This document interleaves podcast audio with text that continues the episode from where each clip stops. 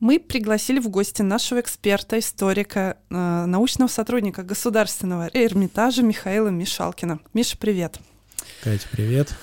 И прежде чем перейти к мемуарам, я хотела бы немного порасспросить про то, что, как сейчас это называется, бэкграунд, да, бэкграунд Джакома Казановы.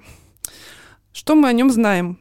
Он родился в 1725 году в семье актеров, вырос с бабушкой из-за того, что родители постоянно гастролировали.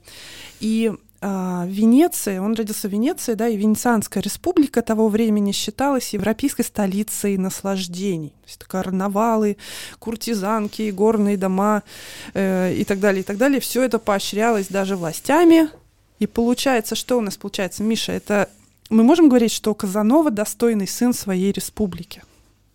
Да, конечно. Ну вот у нас вообще с мемуарами Казанова очень интересная история. Во-первых, хочу сказать, что на русский язык они до сих пор целиком не переведены и вряд ли будут. Да, я читала какие-то небольшие Самое... отрывки, то есть это буквально маленькая книжечка. Mm-mm. М-м. Нет, это на самом это деле огромный то. труд, над mm. которым не очень понятно, сколько он работал, потому что я вот сидел, разбирал, ну, скажем так, доступный мне и пока наиболее большой, не скажу полный, но наиболее большой Э, выпуск. Это довольно увесистый двухтомник в общей сложности, там в переводе на русском языке там что-то 1200 страниц. Э, явно далеко не все, но потому что после смерти Казанова вот там в Чехии, да, ну Богемия, современная Чехия, в замке Дукс, э, осталось порядка тысячи листов так что я думаю, далеко не все, конечно, переведено. Потом на, на русский язык, конечно. Напомню, что э, впервые мемуары Казанова выходили еще в 1813 году. Вот потом э, в Европе делали несколько раз академические переводы. По-моему, у нас до сих пор эти академические переводы вот целиком не переводятся. И самое, на мой взгляд, интересное наблюдение, которое я еще делал, э, во-первых, очень немного, но есть вот сведения и ремарки вообще самого Казанова, рассыпанные так или иначе по его мемуарам, которые касаются, ну, каких-то его оценок и вообще некоторых эпизодов его жизни, к которым он иногда возвращался. Во-вторых, э, он, э, во-вторых, да, ну, как всегда, это мемуары, и, на мой взгляд, где, с одной стороны, ну, конечно, описывают свою жизнь, с другой стороны, ну, наверное, там присутствует какая-то доля э, вот такого, да, сочинения и вымысла, потому потому что он одновременно все-таки создает, ну, некую книгу, да, и портрет эпохи, переживая свои былые впечатления и, наверное, что-то еще немножечко досочиняя. Вообще хочу сказать, что меня лично мемуары Казанова ужасно разочаровали. Почему? А вот потому что из э, такого внимательного чтения, ну, хотя бы тех мемуаров, которые у нас э, существуют, да, я согласен, их, э, кстати, постоянно вот, ну, такой нормальный читатель, да, и, может быть, не совсем подготовленный, да что, далеко ходить, я когда-то вот схватил первую книжечку на полке, ну да, там мемора Казанова написано, угу. да, безо всяких пояснений, ну, книжечка там страниц 400, я такой довольно ее начал читать, ничего интересного абсолютно там не нашел, обрывается она где-то на его там похождениях, когда ему было примерно лет 40, и ничего больше. То есть, на самом деле, сначала я подумал, что это за странное издание. Ну, вроде я слышал, что у него мемуары больший период охватывают, но вот угу. у нас как-то их странно всегда издают. Ну, вот большой я читал. На самом деле, даром, даром литератор он, мягко говоря, обладал не самым великим, хотя мы знаем, кстати, что и откуда мы знаем, так по его же ремаркам, что он действительно пытался время от времени выступать вообще-то в качестве писателя. И, угу. кстати, действительно в Венеции, во всяком случае, издавали э, его книги, и вроде бы он... Он же э, переводил какие-то труды. У него а, переводы, у него, ну, почти оригинальные сочинения. У него было, кстати, несколько пьес. Вот, он mm. действительно из. Ну, я бы там э, уточнил, на самом деле папа-то у него помер довольно рано, мама прожила и, кстати, приезжала и в Дрезден, и в Петербург, и вот, судя по всему, там нет, кстати, прямого, почему-то нет прямых упоминаний, но вообще-то и в Петербург-то он поехал чуть ли не следом за вот труппой матери. Питере Угу. И здесь он, по-моему, с ней даже виделся. Э, мама-то его прожила довольно большую жизнь, да, действительно, она была актрисой, но вот такой гастроль, ну, такого среднего уровня, это гастролирующие были итальянские труппы, то есть, так сказать, вольные, вот, угу. где и куда их приглашали или где они могли на время устроиться, там они и выступали. Э, но, тем не менее, Казанова действительно был автором нескольких пьес. Судя по всему, там с переменным успехом они шли. Он к тому же был, ну, сам об этом, по крайней мере, говорил, что вроде там был э, создателем нескольких трактатов по разным областям науки, в том числе там в области той же какой-то алхимии, эзотерики. По-моему, ничего не сохранилось, ну, по крайней мере, на русском языке их точно до сих пор нет.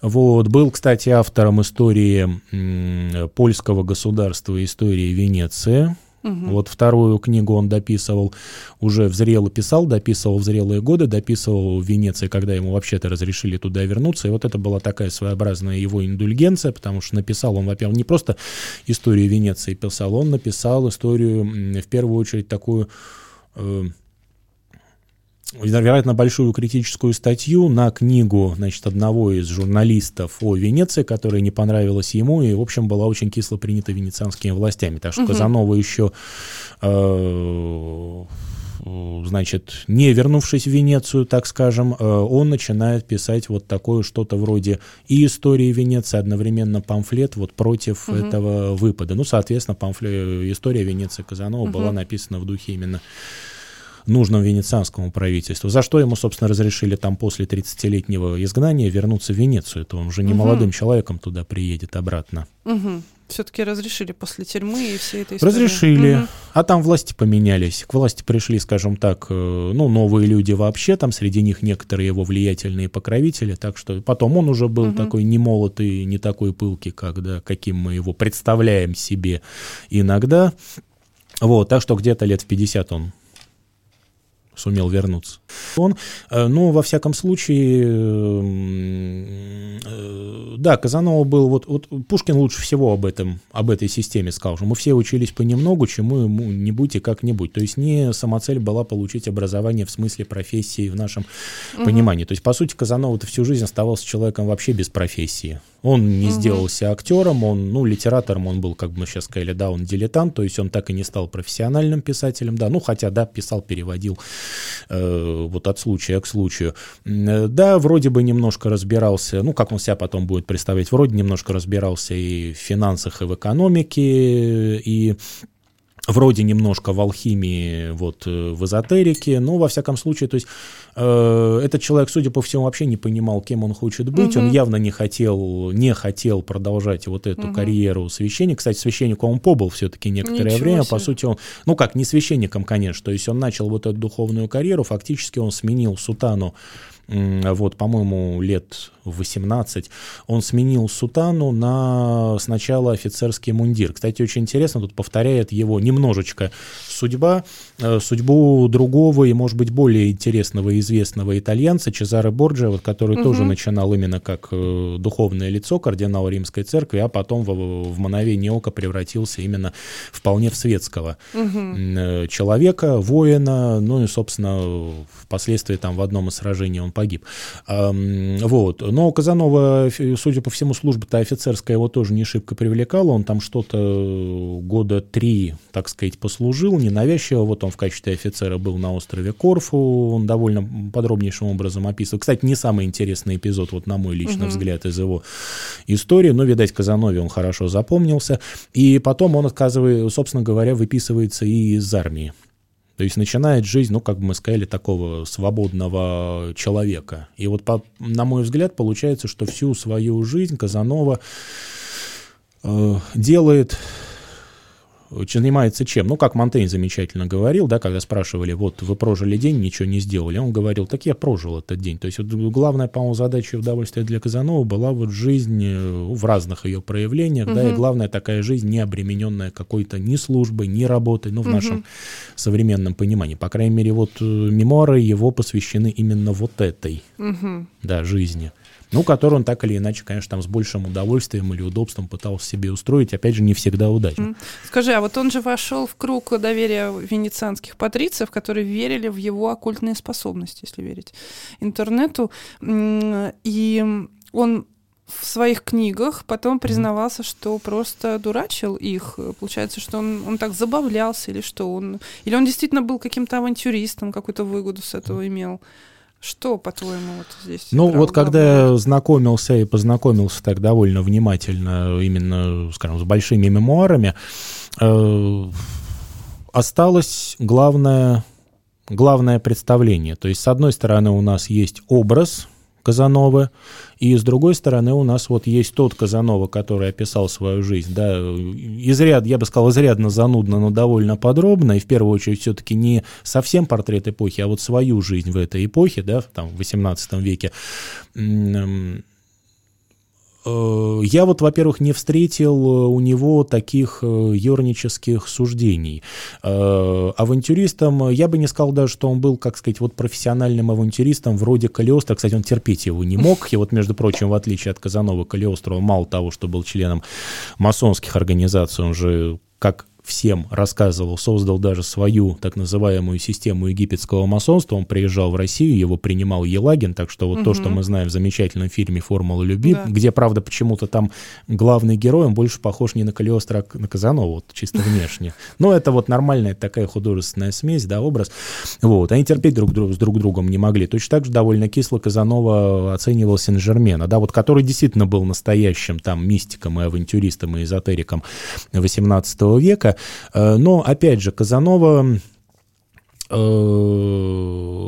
так или иначе, да, ну, во-первых, э, я бы сказал, что в Венецию, в Венецию он как раз никакого интереса к себе в принципе не вызвал. В Венецию он в конце концов вызвал только интерес, ну, как, как бы мы сказали, кстати, неправильно называют Венецианская инквизиция, я бы сказал Венецианский КГБ.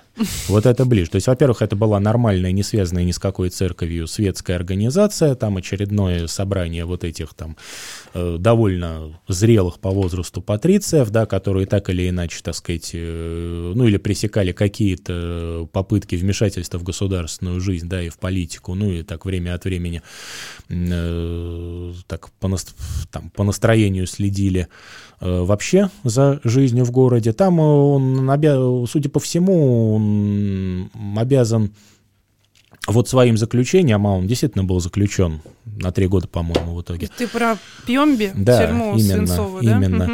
именно потому, что он там ввязался в какую-то...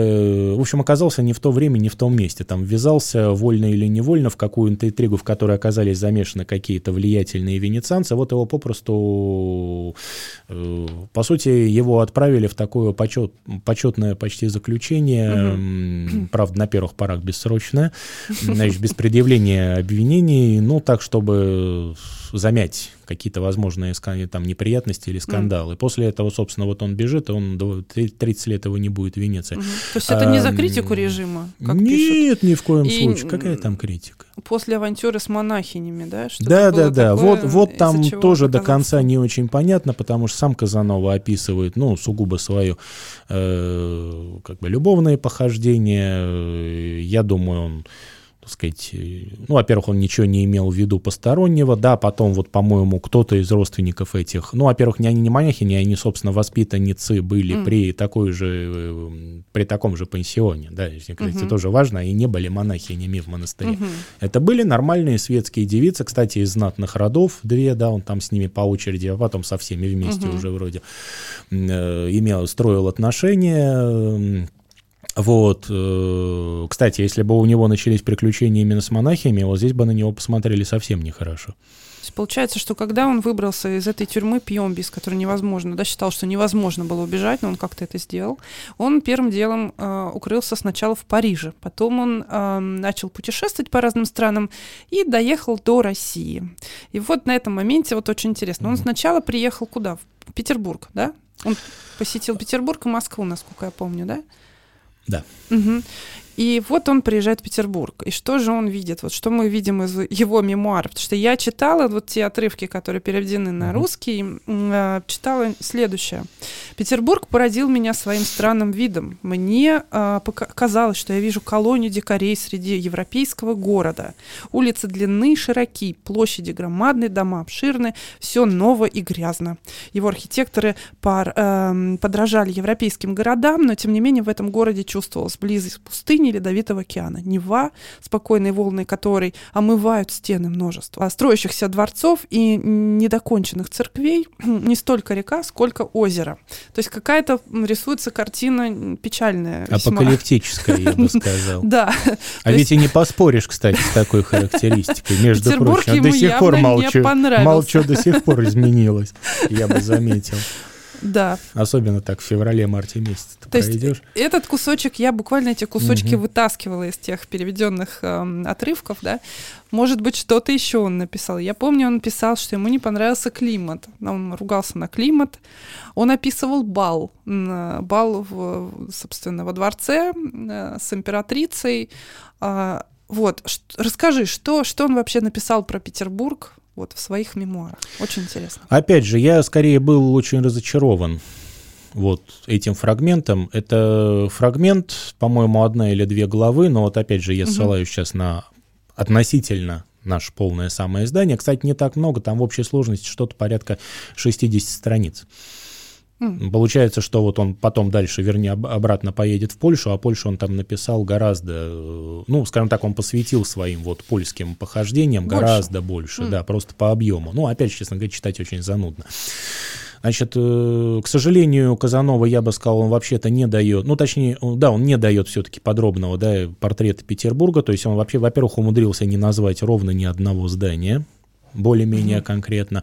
Хотя Мне вроде... кажется, там было про здание. Эм, Он здание какого-то э, магната, который торговал каким-то каким-то вот чем-то торговал. Ой, у него ну сейчас, дом да, был, сейчас даже я не вспомню, Дом был выстроен говоря. из этого вот материала, и, и везде вот оно было. Нет, но в том смысле, что он не называет и не дает характеристику хотя бы самым крупным известным зданиям. То есть да, вот берем, например, Теофиля Готье, там угу. четко все описано, да, про ансамбли, про площадь, там названы конкретные здания. То есть у Казанова дан вот э, такой Смазанный, лирический да, образ. Просто, угу. я бы сказал, не смазан, скорее просто лирический самым крупным помолом, вот абсолютно. Угу. То есть вот город дан в целом, да, и вместе с тем ничего конкретного. Ну, понятно, да, что климат э, тут был еще хуже, чем в Париже, это понятно, кстати, и э, так сказать, вроде парижский-то климат не так уж, да, да Казанова жаловал. Э, он вообще сюда приехал, он описал, кстати, этот путь, он сюда приехал через Прибалтику. По сути-то mm-hmm. он сюда приехал, вот на, он, во-первых, описал эм, ну, кстати, довольно кратко.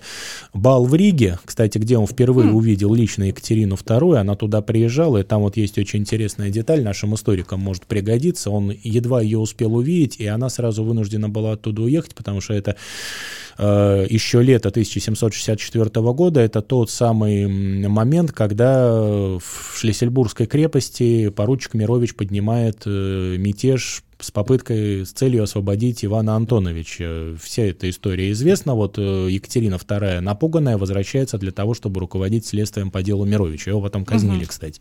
Э, Казанова этого не видел. Э, в Риге он некоторое время проводит в гостях у сына Иоганна Берона. Вот, собственно говоря, Иоганн Берон его фактически приглашает дальше, вот сюда, побывать в Петербурге. Значит, э, тут вообще с чем Казанова приехал? Он ведь только что приехал от прусского короля Фридриха II.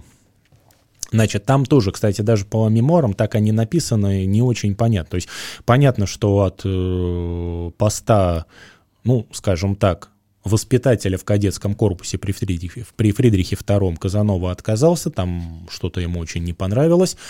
Э, значит, на большее, вероятно, рассчитывать было невозможно. Э, лотерею, вот, которую он предлагал почти всем монархам Европы, там он начал с Франции, вот Фридриху II предложил, Екатерине, кстати, предлагал. Лотерея?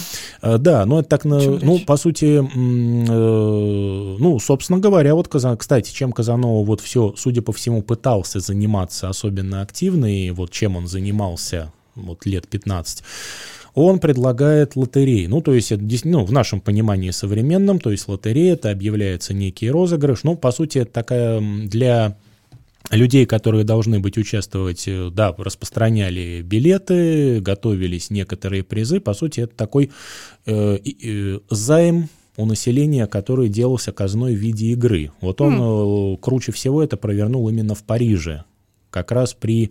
Кстати, там очень интересно, если я не ошибаюсь, э, предложил он это не прямо Людовику XV, а значит, через маркизу Помпадур, вот с он был знаком mm-hmm. лично, кстати, свое отношение к Венеции он именно тогда вот в, парижской, в Парижском театре маркизе Помпадур выразил со всей определенностью, когда он услышал, значит, от нее реплику, что Венеция это где-то там далеко, это где-то сбоку, нет, он сказал, мадам, Венеция всегда сверху. Ну, в смысле, что Венеция превыше всего, так его перефразируем. И вот через маркизу Помпадур он, собственно, предложил, э, ну, грубо говоря, министру финансов, там, контролер финансов назывался, э, господину де Силуэту, Этому как раз силуэту Казанова предложил организовать лотерею. То есть, по сути, государственный займ, но поданный в игровой форме. То есть, они там наштамповали билеты, там билеты имели разную цену, они собрали эти деньги. Ну, естественно, процент выговорил себе Казанова. Ради угу, чего все это безусловно. он делает. Да, естественно, не ради блага Франции. А он это придумал или до этого существовали Нет, э, он э, до этого было, и причем до этого лотерея имела такой, э, скажем так, ужасный успех, ну как, то есть успех для организатора был большой, а для государства ужасный. Это небезызвестная афера, афера, наверное. Афера, э, тоже афера. может, да. Э, Джона Лоу в Британии. Вот это была, если не первая, то, по крайней мере, такая очень крупная скандальная лотерея. Ну, правда, там, говорит, Джон Лота сразу подумал в первую очередь о себе, и в результате, по существу, там э, там в жутком каком-то состоянии оказались финансы государства, да, он, естественно, нагрел себе лапы и смылся. Вот, нет, Казанов, конечно, такой задачи не ставил, нет, все было совершенно честно, то есть он аналогичную схему, ну, наверное, как-то им переработан. Но, кстати, не пишет подробно даже в меморах об этом, об этой системе. Он предлагает вот всем правителям Европы, с которыми его сталкивает судьба, но, в принципе, в Париже все удалось, вот в Берлине, mm-hmm. ну, что-то сначала Фридрих II как-то м- скептически отнесся, вроде там 2-3 встречи они провели, вроде дал добро, но как бы сказал, что государство от этого отстраняется, то есть Фридрих II предложил Казанове лично на свой страх и риск организовывать, но только что дал разрешение на само проведение. Вот. Э, кстати, Екатерина, кстати, одна из причин явно, почему Казанова так кисло отнесся к Петербургу, это то, что как раз Екатерина II ну, не поддержала. Отказалась. А не то, что отказалась, она, скажем так, так чисто по-женски сделала вид, что она не слышала, что ей Казанова предлагает. То есть она как бы замяла этот вопрос, они встречались действительно в летнем саду несколько раз. Ну, вот с да, этот эпизод описан, переведен Да, да, да, это вот как раз он. Вот, и в, с Фридрихом там в саду Сан-Суси он встречался, с Екатериной в летнем саду. Кстати, он так оригинально описал летний сад. Он, кстати, очень интересно, это взгляд именно венецианца на летний сад, потому что мы, мы-то знаем, да, и что Петр Первый в свое время заказывал и выписывал скульптуры оригинальные или копийные венецианским мастерам. Угу. Ну, так сказать, вот старшие современники Казановы работали и Казанова, ну, который, в общем, объездил всю Италию, который видел там тогда лучшие коллекции Европы, ну, человек со вкусом, человек, в общем, европеец, он понимал, так сказать, что для Европы по европейским меркам хорошо и плохо, он, в частности, написал, ну, какие отвратительные скульптуры в этом жутком летнем саду, в этой дикой варварской стране. Ну, кстати, был не так уж неправ. На самом деле, по-моему, вот когда человек вот от души приходит в летний сад, вот посмотреть на эту скульптуру, ну, ну не блещут они художественными достоинствами. Ну, в основном, да, там есть получше, есть какие-то, что совсем так мрачно. Ну, понятно, Петр же брал не лучшее, Петр брал самое доступное, тоже, кстати, мы не должны забывать. Вот, поэтому, да, а поскольку Казанова-то успеха здесь особого не имел, то есть с Екатериной у него деловых контактов не сложилось, э, ну и она его, так сказать, приняла, да, ну, как всегда, любезно, но явно очень холодно, то есть он ее ни как мужчина, ни как, не знаю, европеец, венецианец фактически а не заинтересовал. она его в летнем саду, ты имеешь в виду вот В летнем эпизод, саду, да. Потому что она не, ну, не допустила его в своей... В летнем саду нет. Покое, Два, по-моему, дважды, дважды угу. они встречались, потому На что, балу да, он... первый раз, правильно? Ну, и на балу они не лично встречались, на балу он, так сказать, он ее, ее увидел вообще угу. впервые, угу. да, он даже не был ей тогда представлен. Вот представляют угу. его как раз в Петербурге, вот. Э, ну, все-таки человек с именем. По-моему, у него, кстати, были чуть ли не какие-то рекомендации, вот, ну, или сослаться мог вот на Фридриха II все-таки угу. сразу лично, почему бы и нет. И получается, что так немножечко Казанова тут э, в Петербурге, нем, там совсем чуть-чуть в Москве, да, он как бы, так сказать, пошел по рукам вот нескольких э, знатных людей.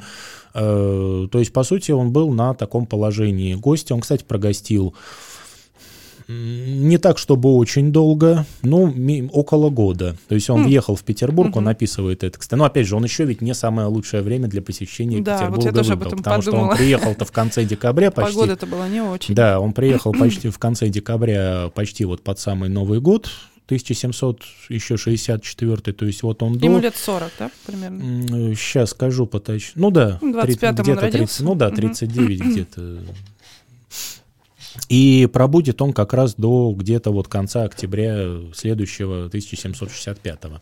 Вот, кстати, как ни странно, он практически даже не описывает внешность Екатерины II.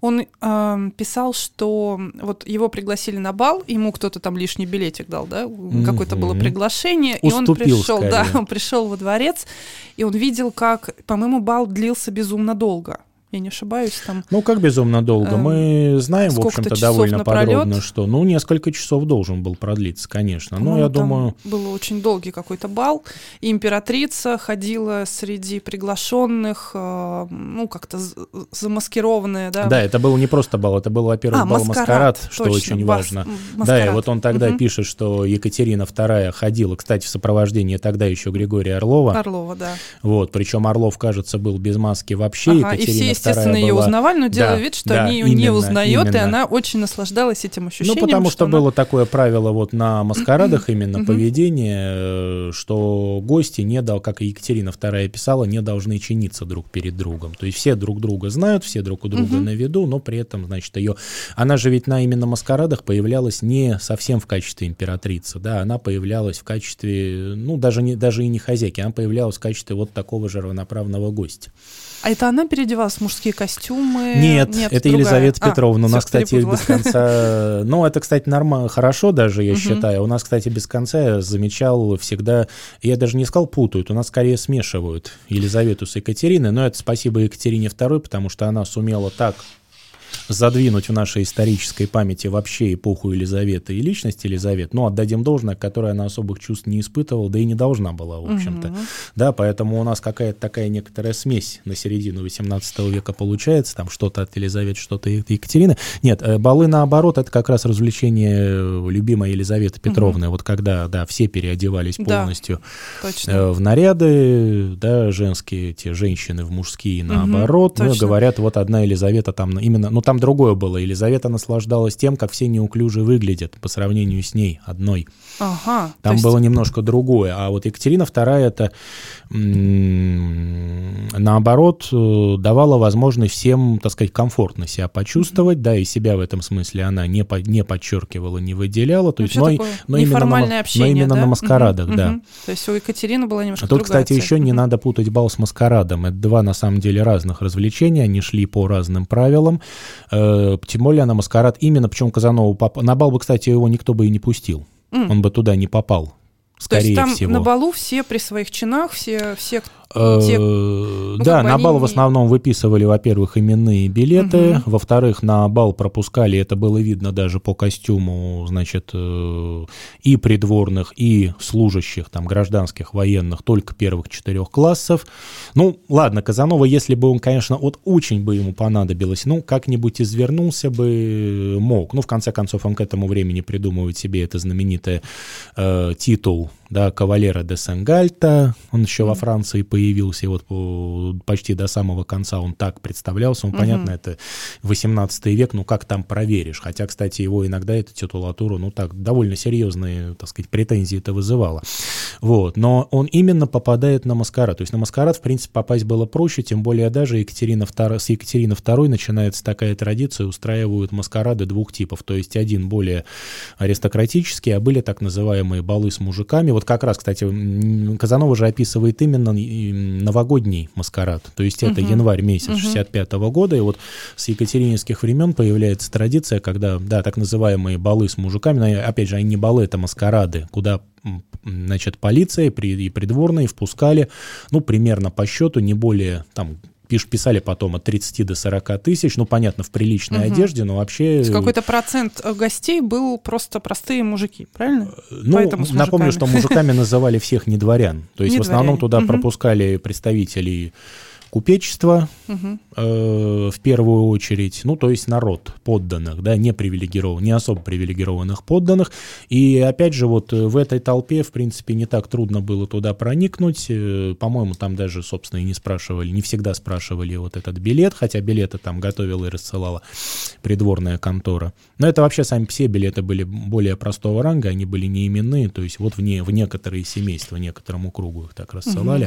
Угу. Вот, это именно именно он попал на э, такое развлечение более, в принципе, более демократическое. Но, тем не менее, да, он побывал в том самом Зимнем дворце, кстати, от которого почти ничего уже не осталось, потому что при Екатерине те залы, в которых бывал, побывал Казанова, они уже начали перестраиваться, и потом страшный пожар уже 1837 года, да, испепелил именно интерьеры того Екатерининского дворца, так что и самое, самое печальное, что Казанова, кстати, ни одним словом не обмолвился вообще-то об этих залах. Он же ведь не описывает, угу. собственно, подробностей ни самого бала, ни хотя бы вот того архитектурного окружения, в котором попадает. Вот очень обидно, ни слова. А почему, как ты думаешь, почему он эти подробности оставляет за кадром?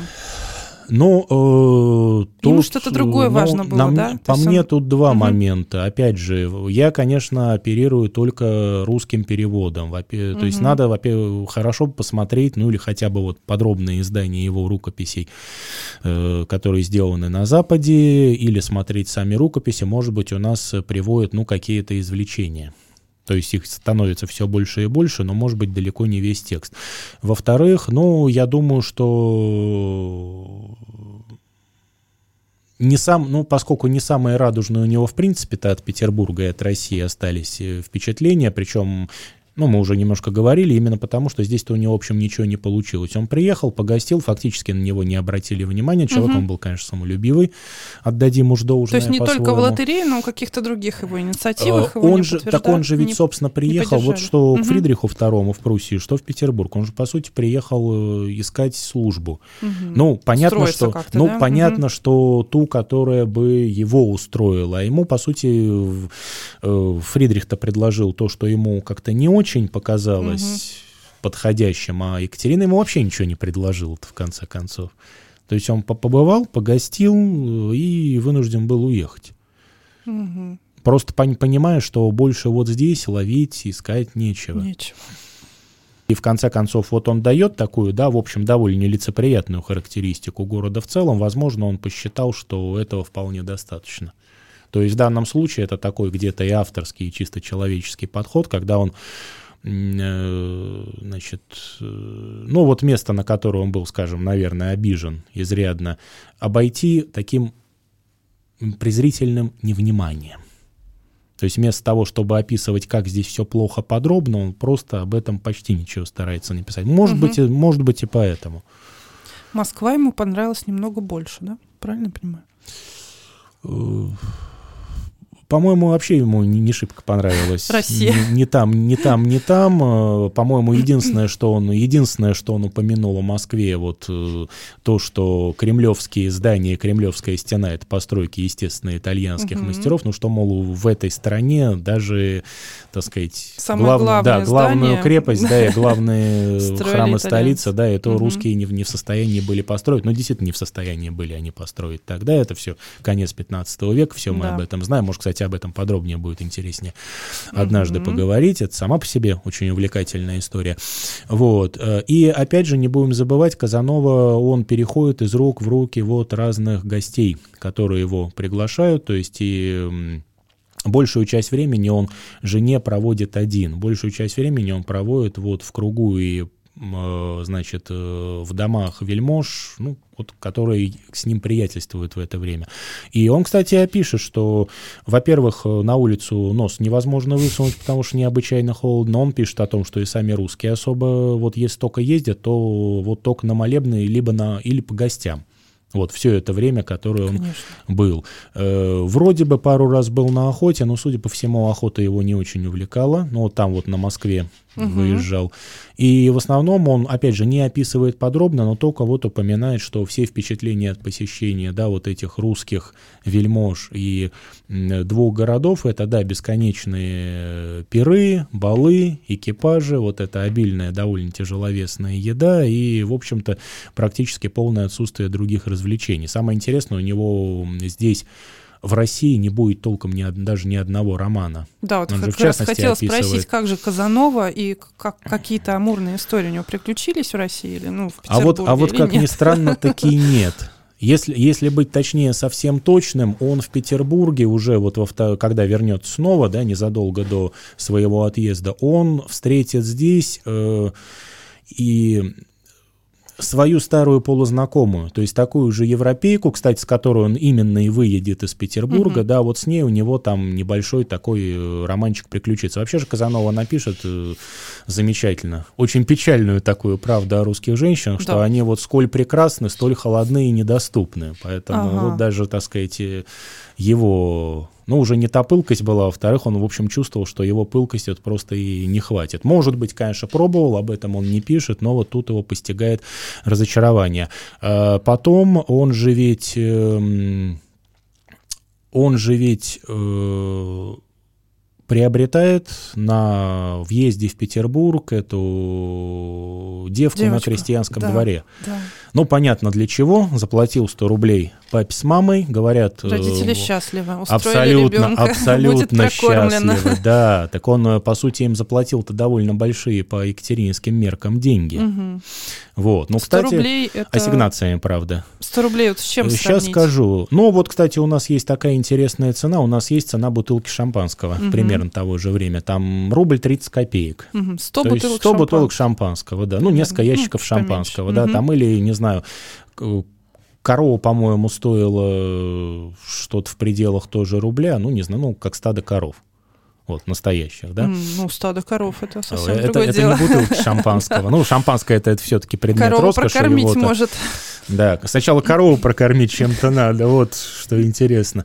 Э, да, причем у нас же, это, кстати, была вполне стандартная цена, потому что прямо в Екатерининское время в Петербурге, вот два места мы знаем точно, это район современного Синего моста, там, где. Исааки, окончается Исаакиевская площадь на Мойке, и район Андреевского рынка, э, да, в Коломне, это так называемые рабьи рынки, то есть там каждый угу. день выставляли на продажу оптом в розницу крепостных, э, так что цена была примерно такая же, все эти цены нам известны хорошо кстати, даже не знаем, как ее звали по-настоящему. Он-то назвал ее Заирой в честь угу. любимой героини пьесы Вольтера. Парят описал, и написал-то, что единственное, о чем он жалел, покидая Россию, что по закону нельзя было ее увезти с собой вообще. Вот хотел спросить, он ее не увез Нет, в итоге? А, нельзя, а нельзя было. То угу. есть приобрести можно, но за пределы российской... То есть он ее перепродал или он ее просто Он ее подарил. Кстати, подарил он ее архитектору Ринальди, да, между прочим. Что? Ни много ни мало. Говорят, Обалдеть. так сказать, э, пожилой архитектор, ну, видать, они были знакомы. Кстати, опять же, Казанова ни словом об их знакомстве и отношениях не пишет, но, тем не менее, да, угу. все-таки угу. подарил именно ему. Понятно. То есть от России, получается, у Казановой осталось ну, достаточно, ки- достаточно кислые впечатления и скорее такое ощущение некой, если не разочарованности, то скорее такая доля неудовлетворенности, угу. действительно. И потом он поехал в Польшу. И потом он поехал в Польшу, собственно, в Варшаву, опять же, по приглашению местного аристократа, одного из там местных аристократов. Угу. И э, в итоге э, сколько Казанова прожил и где он закончил свою жизнь? Ну, прожил он 74 года. Угу, закончил, он, закончил, кстати, пришлось ему покидать Венецию во второй раз, э, вот уже совсем пожилом угу. возрасте. Уехать ему пришлось... Да, и он сначала-то приехал из Венеции, опять же, в Париж, когда угу. ему было уже за 60. И в Париже, вот тоже интересно, он был на вечере званном.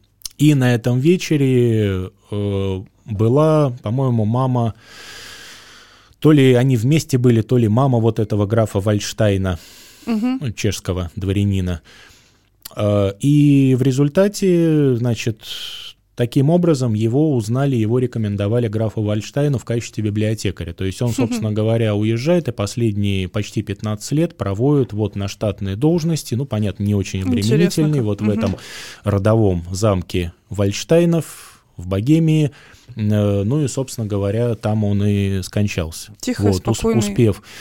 Ну, не совсем Такая спокойная, потому что его все там должность. ужасно раздражало. Он, mm. конечно, мучительно, поним... мучительно переживал, понимал и переживал, в общем-то, самого себя. И вот он так и писал, что смысл-то работы. Во-первых, она э, позволяла ему скоротать время, потому что жил он там в полном одиночестве. Ну, во-первых, он явно не знал там ни чешского, ни даже немецкого языка. Mm-hmm.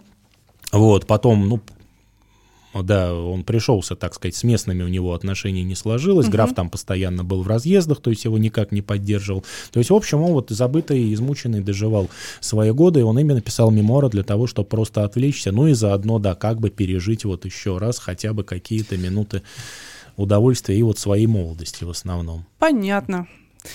Спасибо тебе, Миша, за такой интересный рассказ. Я надеюсь, мы в следующий раз про продолжим нашу беседу. Можем. Uh, у нас будет еще больше времени. Uh, а, все, пока.